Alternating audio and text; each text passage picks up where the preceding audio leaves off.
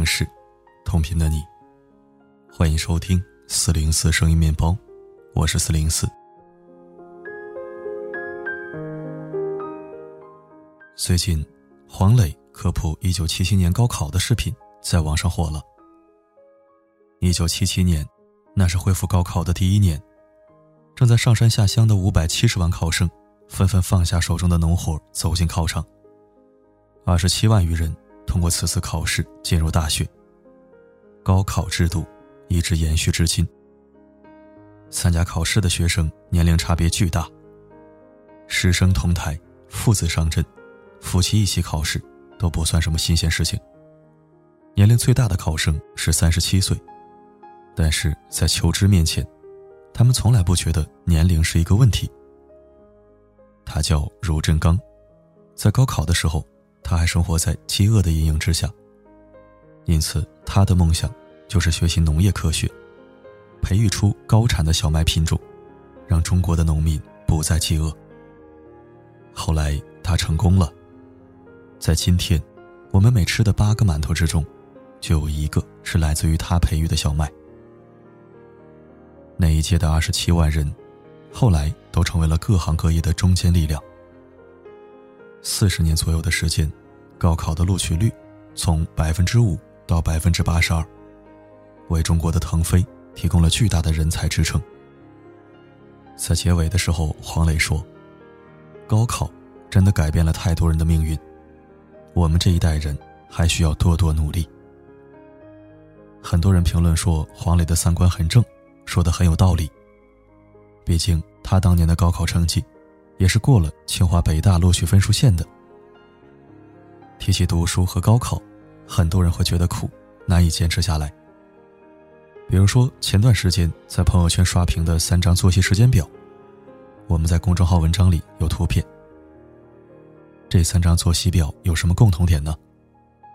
所有的学习安排都精确到分，按照作息表践行下来，一整天的学习生活都是高效充实。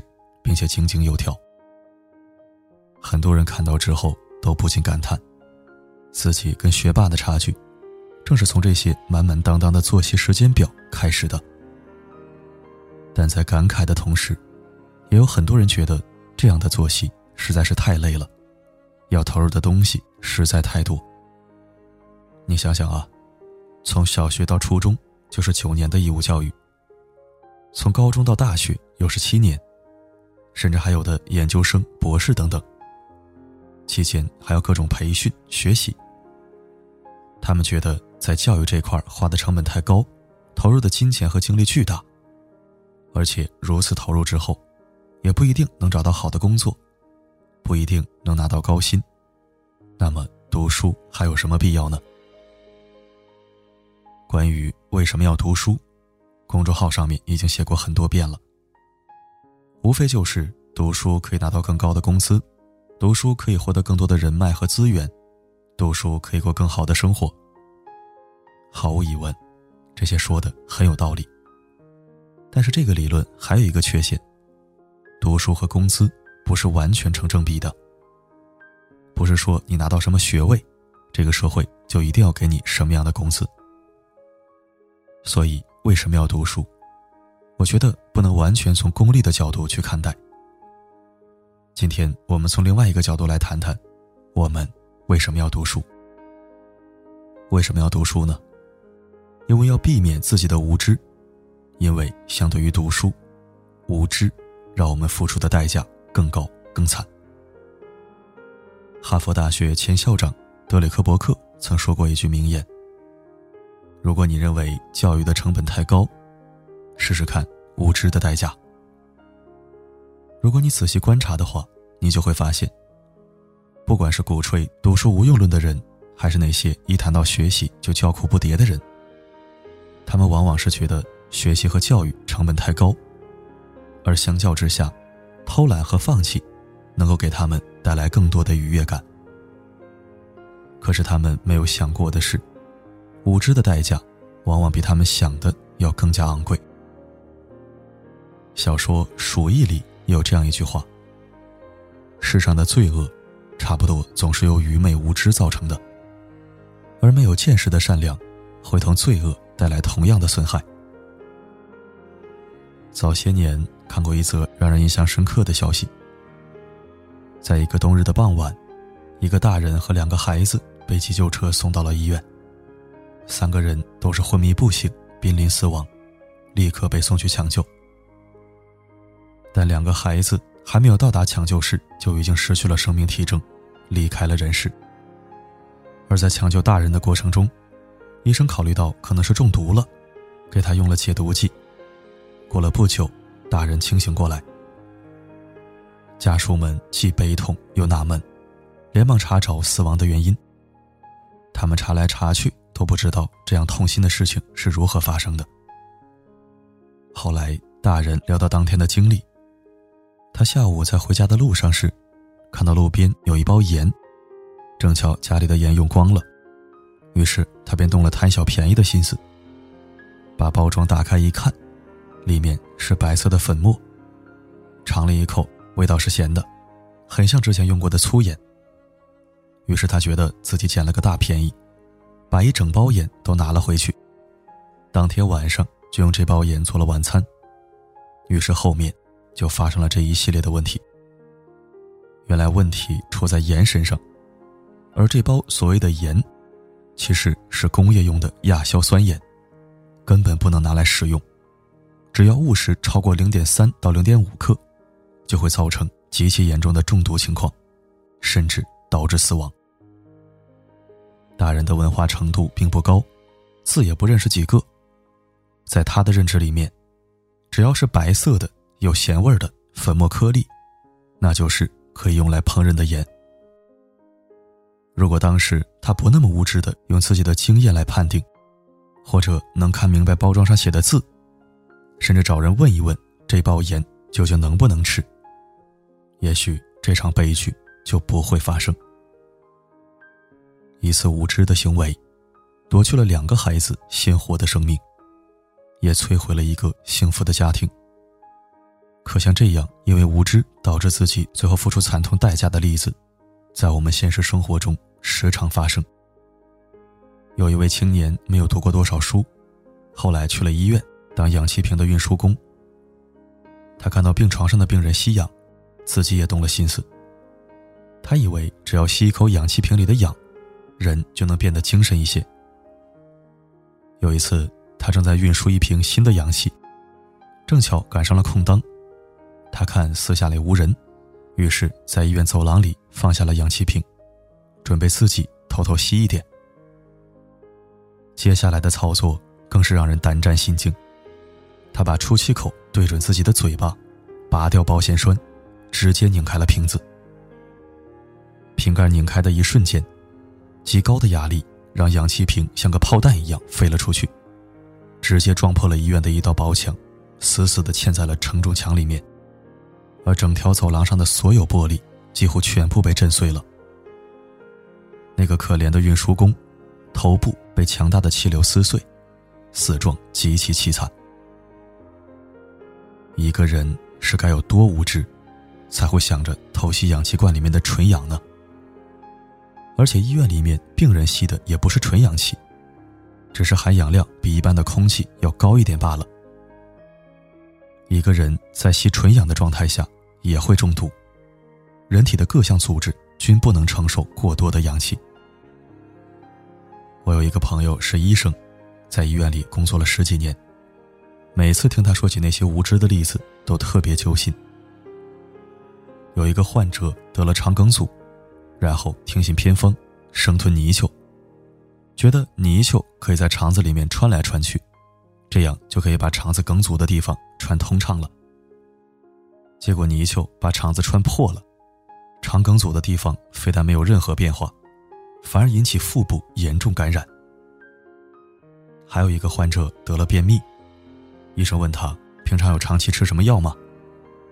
患者回答：阿司匹林肠溶片。医生说：“你没有高血压，没有心脏病，也没有脑中风，为什么要吃这个药呢？”因为阿司匹林肠溶片是这方面常见的药物。患者理所当然的说：“我便秘呀。”医生一脸懵逼：“是哪个医生给你开的药啊？”患者表示不解地说：“没人给我开药，我自己吃的呀。肠溶片，肠溶片，能把肠子里的东西溶掉，不是治便秘的吗？”你看看，一个人竟然可以无知到这个程度，幸亏没有出大事不然后果不堪设想。中国有一句古话，叫做“不知者无罪”。无知者当然无罪，但是你总会为自己的无知付出代价。学习和教育的确很苦，付出的代价也确实很高。但是比起漫漫人生中因为无知而付出的代价，真的是不值一提。在抖音上刷过一个视频，拍摄者在对一个建筑工地上的工人进行采访。记者问其中一个工人提问他：“如果可以回到以前的话，您想回到几岁呢？”炎炎烈日之下，这个皮肤黝黑的小伙子放下手里的砖块，一边淌着汗，一边面对镜头淳朴地说：“我就想回到读书那会儿。”记者问他：“为什么呢？”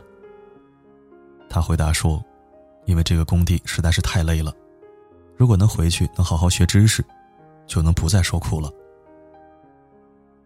我们到底为什么要读书啊？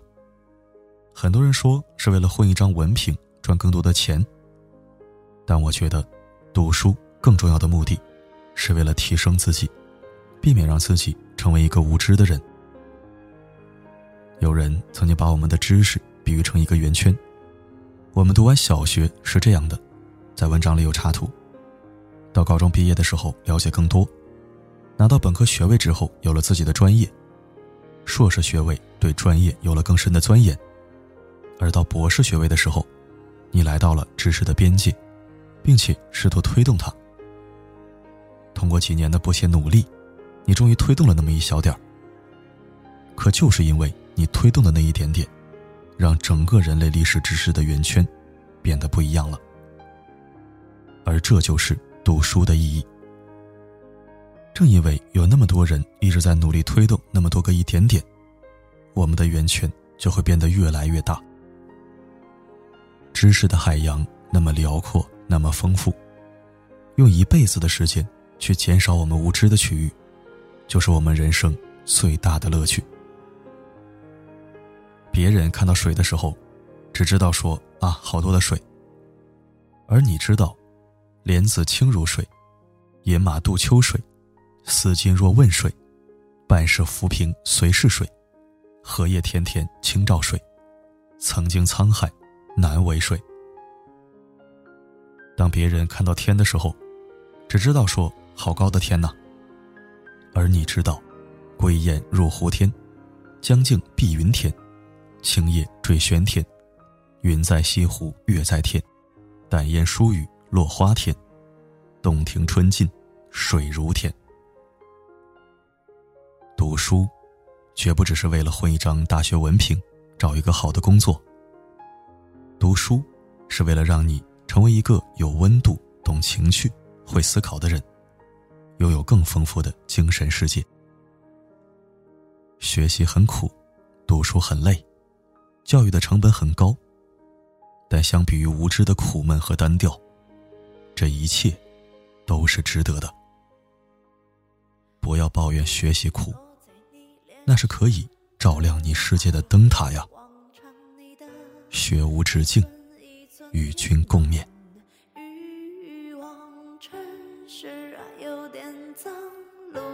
人行色匆忙孤单，脆弱不安都是屏障。你低头不说一句，你朝着灰色走去，你住进混沌深海里。开始无望等待你低头不说一句，你朝着灰色走去，你住进混沌深海里，开始无望等待。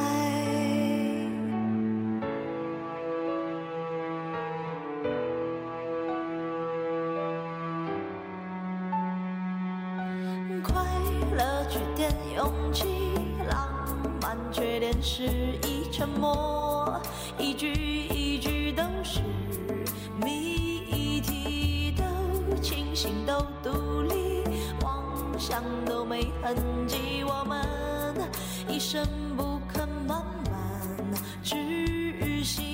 你低头不说一句，你朝着灰色走去，你住进混沌深